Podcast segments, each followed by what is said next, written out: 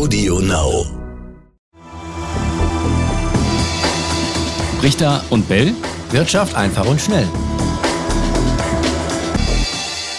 Herzlich willkommen zu Brichter und Bell. Wirtschaft einfach und schnell an diesem denkwürdigen Montag. Raimund, was ist da los? Schwarzer Montag, der DAX massiv eingebrochen, die Ölpreise massiv nach unten gegangen. 30 Prozent, so viel seit äh, 30 Jahren, nicht mehr seit dem Golfkrieg. Wie ist es dazu Ja. gekommen?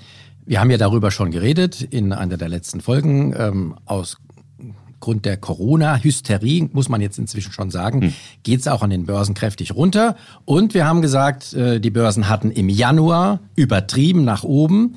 Jetzt folgt, auch das ist durchaus normal, eine Untertreibung nach unten. Nach meiner Einschätzung, man muss ganz vorsichtig sein, könnte es in den nächsten Tagen vorbei sein, zumindest fürs Erste. Das heißt, der Boden ist eventuell gefunden, Eventuell. wie man das immer so sagt? Genau, ganz genau.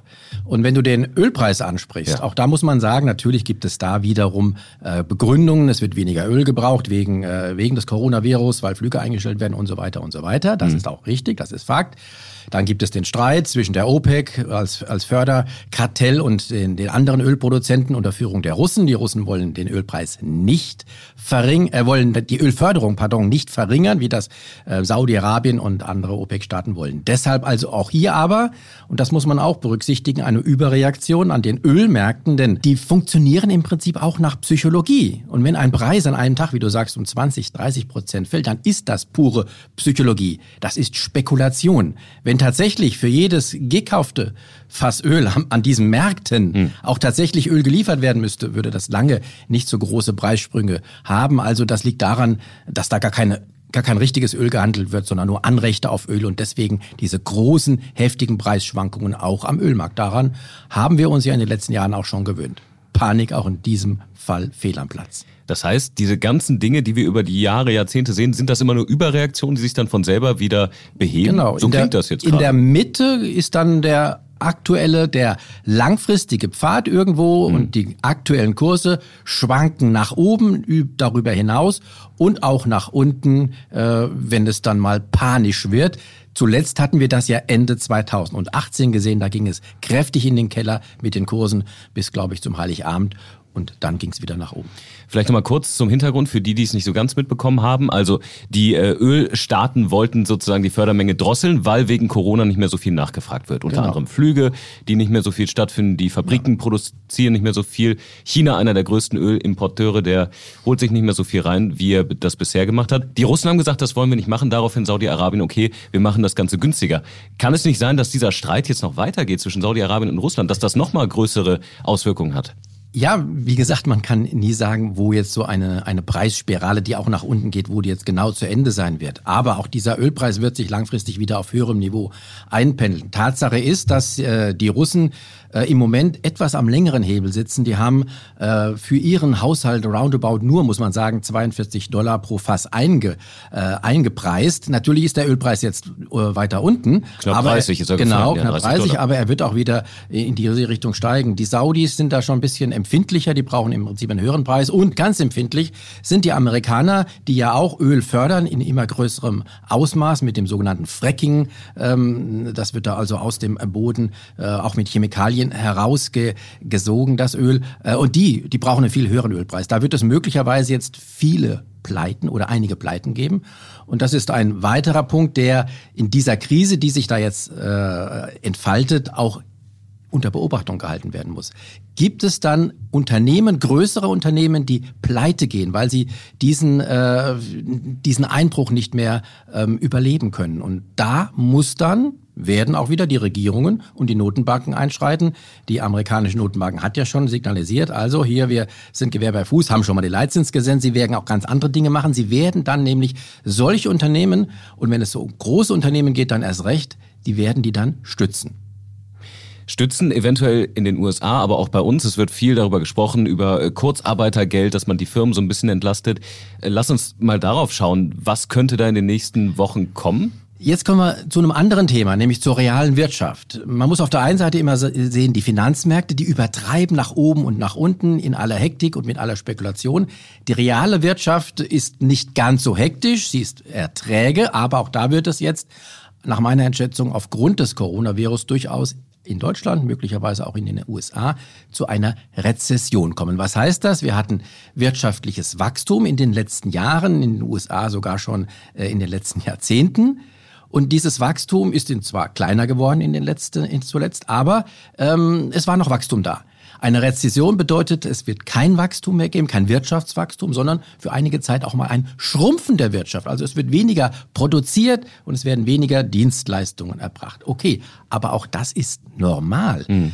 Wir brauchen ab und zu in der, im Wirtschaftsablauf brauchen wir solche Rezessionen, die eine Art Bereinigung sind. Das ist wie ein Waldbrand, äh, wenn er nicht ganz groß ausartet, wie in Australien zuletzt. Ein Waldbrand ist durchaus auch langfristig gesund, indem er altes, faules Holz vernichtet, woraus dann wieder Neues entstehen kann. So ähnlich sind Rezessionen und bei uns wäre durchaus eine Rezession wieder überfällig. Das heißt, nach ein paar Jahren ist das quasi auch gar nicht mehr so groß, diese Delle. Man nimmt sie dann gar nicht mehr wahr, weil ja. es dann wieder ausgeglichen wurde. Trotzdem könnten ein paar Unternehmen dem Ganzen dann zum Opfer fallen. Genau. Und nicht nur Unternehmen, auch für Menschen wie du und ich, äh, wie ihr da draußen, kann es durchaus negative Folgen geben einer Rezession, zum Beispiel Arbeitslosigkeit, das muss man so sehen. Mhm. Und hier sind dann eben jetzt die Politiker gefragt, um solche Effekte, die dann drohen, möglichst abzufedern. Und da gibt es ja auch schon Überlegungen, du hast, glaube ich, schon mal erwähnt, ganz kurz auch, Kurzarbeitergeld verstärkt zu zahlen. Erstmal, da werden ja nicht nur die Unternehmen entlastet, sondern auch,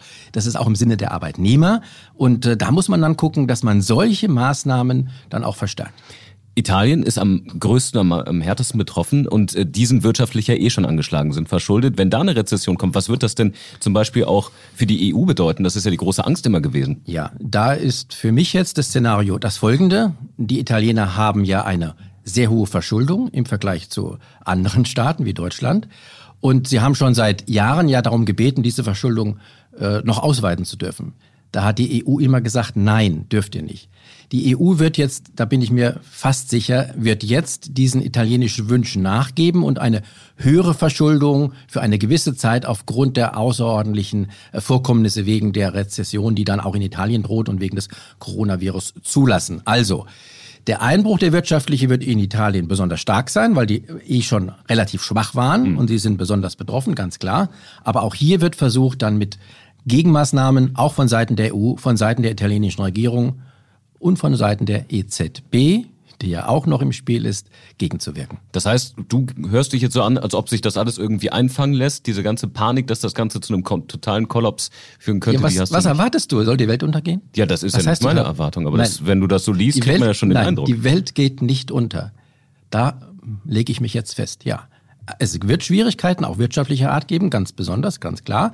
Ähm, ich habe gesagt, dagegen muss man sich wappnen, die muss man dämpfen, hm. Aber die Welt wird nicht untergehen. Also die Wirtschaftssysteme sind da stark genug, man kann alles durch Subventionen ausgleichen und wieder ein bisschen stärker machen. Man kann es ausgleichen, man kann es versuchen eben abzufedern. Hm. Und genau das ist, äh, das ist das Ziel. Verhindern kann man einen Abschwung, einen wirtschaftlichen nicht, gerade wenn er durch so einen, äh, eine Sache wie den Coronavirus verursacht ist. Und man muss ja auch Folgendes beachten. Blicken wir ein bisschen in die Zukunft. In China gehen die Wachstumsraten der Neuinfektionen schon zurück. Und das wird auch mit zeitlicher Verzögerung dann in den anderen Ländern wie in Europa und äh, anderen Erdteilen der Fall sein. Das heißt, irgendwann ist auch dieses Coronavirus ausgestanden. Und dann wird es Nachholeffekte geben. Vieles von dem, was jetzt versäumt wurde in der Produktion, wird dann nachgeholt. Auch das wird eine einen starken Effekt nach oben geben. So, und jetzt die wichtigste Frage für alle, die in irgendeiner Weise investiert sind, mit Aktien oder ähnlichem, was sollten die machen? Ähm, frag meine Glaskugel. Nein. Nein, was sie machen sollen, ist völlig klar. Also ich dachte, du fragst mich jetzt, äh, sorry, was, was ich erwarte, wann es zu Ende sein wird. Nein, nein, nein. Was diejenigen, die investieren wollen, tun sollen, ist völlig klar. Wer investiert ist, der bleibt investiert. Wer einen Sparplan hat, der äh, spart den natürlich weiter. Er kann ja jetzt günstiger Aktien kaufen mhm. mit seinem Sparplan. Und wer noch Geld über hat und vielleicht mal daran dachte zu investieren und äh, dachte, naja, die Kurse sind schon stark gestiegen, waren sie ja auch. Wir hatten ja Rekordkurse im Januar. Ja. Der kann jetzt durchaus, wenn sich die Lage beruhigt hat, das natürlich abwarten, daran denken, auch mal zusätzlich etwas in Aktien anzulegen. Immer die Frage, wann sich die Lage dann beruhigt. Aber das heißt, verkaufen zum jetzigen Zeitpunkt wäre Panikreaktion und nicht sinnvoll. Überhaupt nicht. Panik ist noch nie ein gesunder Ratgeber gewesen. Wer in diesem Jahr, ich sag mal rückblickend, äh, vielleicht Geld braucht und aus dem Aktienmarkt hätte abziehen wollen, der hätte das im Januar tun sollen. Tun sollen, ne? Das ist das große, große Fragezeichen genau. immer.